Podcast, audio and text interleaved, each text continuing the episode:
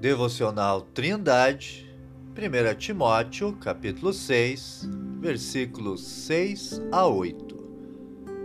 Mas é grande ganho a piedade com contentamento, porque nada trouxemos para este mundo e manifesto é que nada podemos levar dele.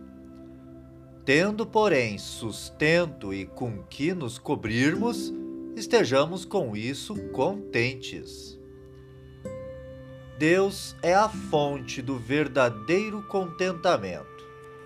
Assim, portanto, o cristão é alguém que pode ser verdadeiramente satisfeito, independente das circunstâncias.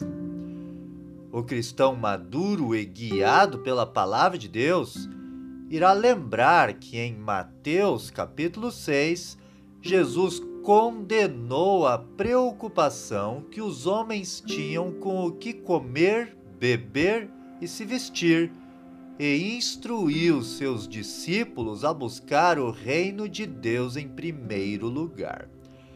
E o próprio Deus iria acrescentar estas necessidades básicas, pois o Pai bem sabe de tudo que seus filhos precisam. Jesus também fez uma comparação entre os tesouros da terra e os tesouros do céu. E onde estivesse o nosso tesouro, ali estaria empregado o nosso coração. No episódio passado, Paulo havia falado sobre os falsos mestres e seu pecado da ganância, cuidando que a piedade seja causa de ganho. Visivelmente, o coração deles não estava nos tesouros celestes. No capítulo 12 da carta aos Romanos, Paulo disse que o verdadeiro servo de Deus deve apresentar seu corpo como um sacrifício vivo, santo e agradável a Deus, e não deve se conformar com a forma de pensar deste mundo. Portanto, um crente deve experimentar uma transformação de seu entendimento sobre todas as coisas, inclusive sobre a relação que há entre servir a Deus e ganhar dinheiro.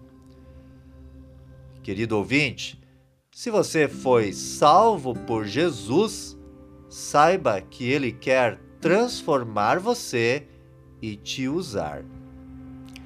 E se você tiver sustento e com que se cobrir, a palavra de Deus te diz que você deve estar contente com isto. Para argumentar este pensamento, o apóstolo Paulo diz que nada trouxemos para este mundo e manifesto é que nada podemos levar dele.